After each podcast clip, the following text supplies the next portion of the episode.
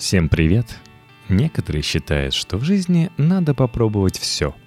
Но вряд ли это может быть правдой. Как работает и сколько получает сценарист общественно-политического ток-шоу? Сценаристка одного из центральных российских телеканалов на условиях анонимности поделилась с Knife Media нюансами кухни общественно-политического ток-шоу и этическими вызовами своей работы – Текст главного редактора Knife Тани Ковен. Моя мама работала на провинциальном канале. Часто брала меня на съемки, поэтому я с детства хотела попасть на телевидение. После журфака пришлось год стажироваться за еду и опыт в онлайн-изданиях.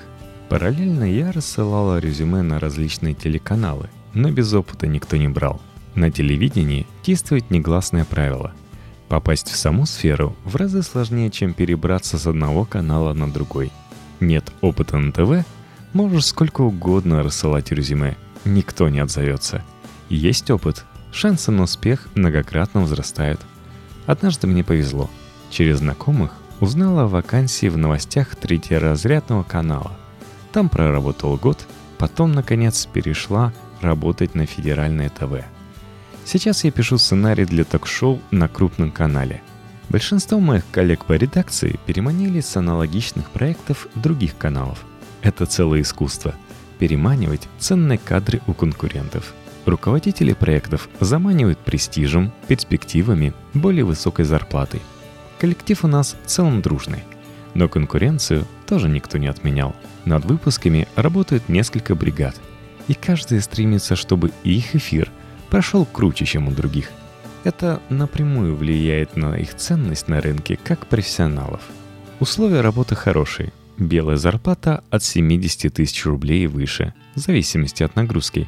Некоторые сценаристы работают по пятидневке, некоторые недели через неделю, а свободное время подрабатывают для других проектов. Иногда можно писать из дома. Например, если работаешь с бригадой, которая делает выпуск на понедельник – График плавающий, по принципу «пока не будет готово».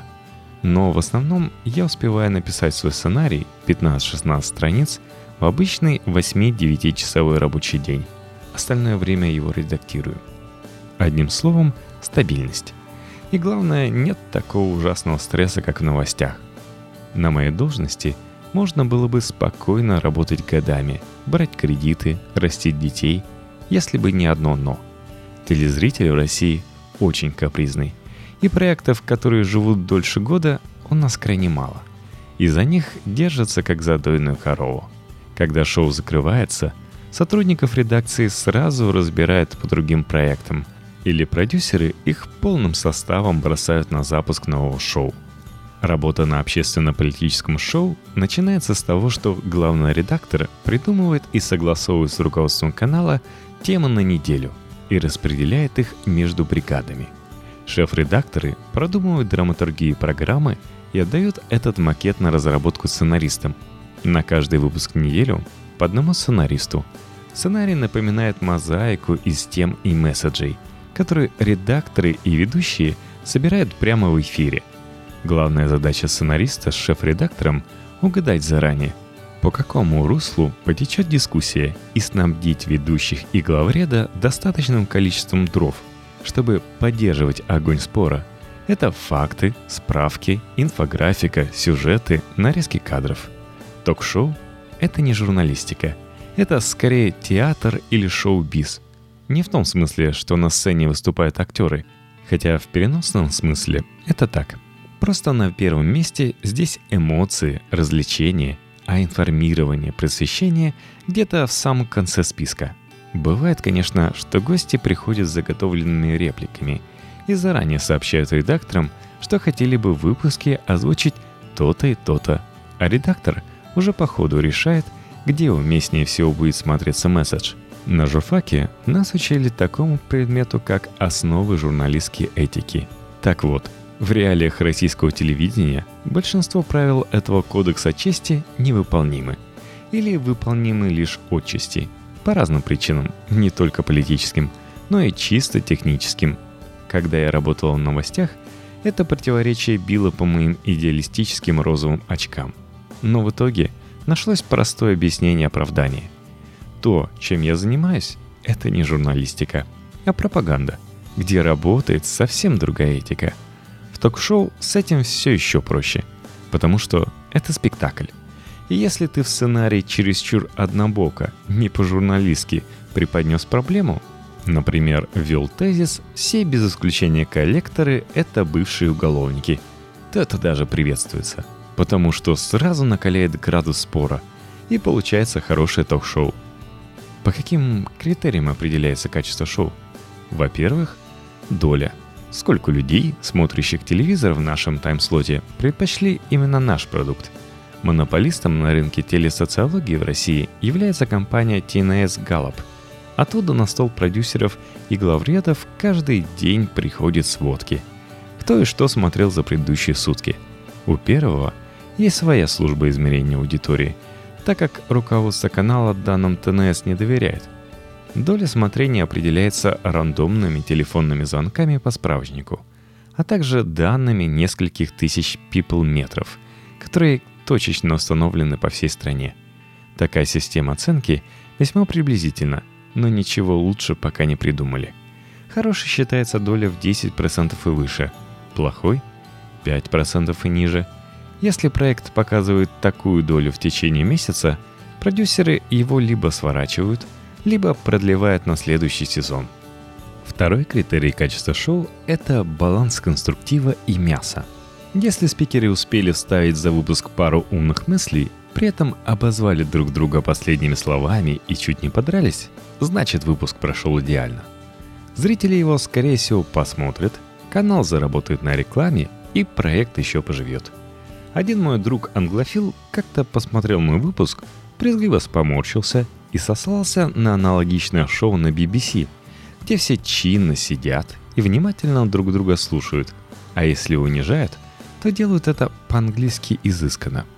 Ровно на следующей неделе у нас случился как раз такой эфир. Никто никого не перебивал. Беседа прошла очень интеллигентно, не хуже, чем в Лондоне. Это была катастрофа. Шоу никто не смотрел, доли были низкие, и все ходили мрачнее тучи. Напрямую на зарплатах такие провалы никак не отражаются. Но ты понимаешь, что зря отпахал, а руководство делает выводы – я долго старался определить, какой продукт продает зрителю мой канал и мое шоу. И пришла к выводу, что уж точно это не какая-то полезная информация и даже не чувство причастности к чему-то большему. Это эмоции и упрощенная картина мира. Большинство наших зрителей – это пожилые женщины, которым крайне комфортно жить в сложном мире, где над каждым вопросом приходится ломать голову. На арене шоу все предельно просто – есть левые и правые, есть наши и не наши. И в конце первые обязательно должны победить вторых. Терапевтический эффект от такой победы лучше всякого лакардина. Бабушка из Нижневартовска посмотрит, убедится, что на свете еще есть справедливость, что найдутся в Москве парни, которые и без нее надерут зад укрофашистам. Она может расслабиться и пойти спокойно выгуливать внуков в садик – и с этим связан вопрос цензуры на российском ТВ. Орвелл писал, что главная проблема любого журналиста – интеллектуальная трусость. Редакторы шоу боятся не того, что придет злой продюсер или куратор из Кремля и надает им по шапке после того, как в эфир проскользнет Крамола. Они боятся, что бабушка-зритель просто не будет их смотреть. А это уже не профессионализм. Такого редакторы себе позволить не могут. Это понимает вся длинная цепочка людей от топ-менеджмента канала до сценариста. И вот в результате этого коллективно «все все понимают» и рождается ребенок, которого мы называем российским телевидением. А так, говори о чем хочешь, лишь бы нравилось бабушке. Например, недавно в прямом эфире шоу обсуждали историю с панамскими офшорами. Бросали, казалось бы, тень на репутацию руководства страны – в Советском Союзе нас бы уже по лагерям увезли. А тут прокатило. Потому что бабушке совершенно плевать, кто такой виолончелист Ралдугин. Так что свобода слова в стране есть. Просто мы ею не пользуемся. Профессионализм сотрудников ТВ измеряется тем, насколько хорошо Он умеет чувствовать ту параллельную реальность, которую создает.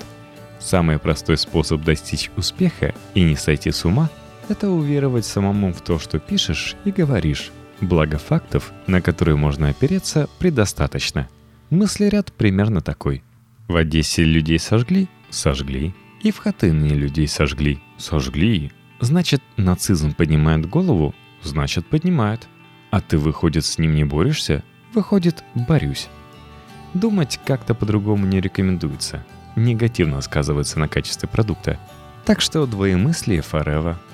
Есть такая штука – эффект Кулешова, когда два разных кадра, сцепленные вместе, рождают некий третий смысл. На этом эффекте и построено российское ТВ.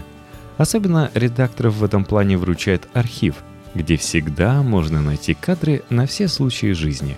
Например, если тебе надо показать, как кровавая киевская хунта расправляется с инакомыслящими, ищешь в архиве кадры, как какой-то слесарь взламывает замок и вставляешь сюжет сразу перед лицом Ероша. Готово. Правосеки ломятся в квартиру независимого пророссийского журналиста. Караул! Или, например, надо снять стендап из Припяти, годовщины Чернобыля. Не ехать же ради одного кадра на Украину. Корреспондент выезжает в подмосковный лесок, выбирает пейзаж проморочнее и на ее фоне отчитывается. Как говорят старожилы, так в Подмосковье в свое время была отснята вся Чечня. Фишка в том, что мозг не успевает осознать, что его привели, потому что поток кадров уносит внимание все дальше и дальше, и через какое-то время ты уже перестаешь следить и напрягаться и покорно принимаешь все, что дают. Поначалу – когда начинаешь создавать эту реальность, очень режет глаз то, какое вокруг все не настоящее. И настоящие выборы, не настоящие политики, и настоящие стратегии, даже зачастую враги не настоящие. Одна большая потемкинская деревня. Так, на российском ТВ есть с десяток человек, которые представляют точку зрения, отличную от основного курса партии. Их называют поперечники, не наши или они, в противоположность Замятинскому «мы». И эти люди на вес золота. Их работа быть мальчиками для битья. Они с ней прекрасно справляются и получают неплохие гонорары от продюсера. Они приходят в кадр, делают лицо позлее и, брыжа слюной, начинают кричать, как они ненавидят русских оккупантов на Донбассе, требуют отдать Крым, Сахалин и Курилы и покаяться за кровавый сталинский террор, обзывают оппонентов ватниками и колорадами.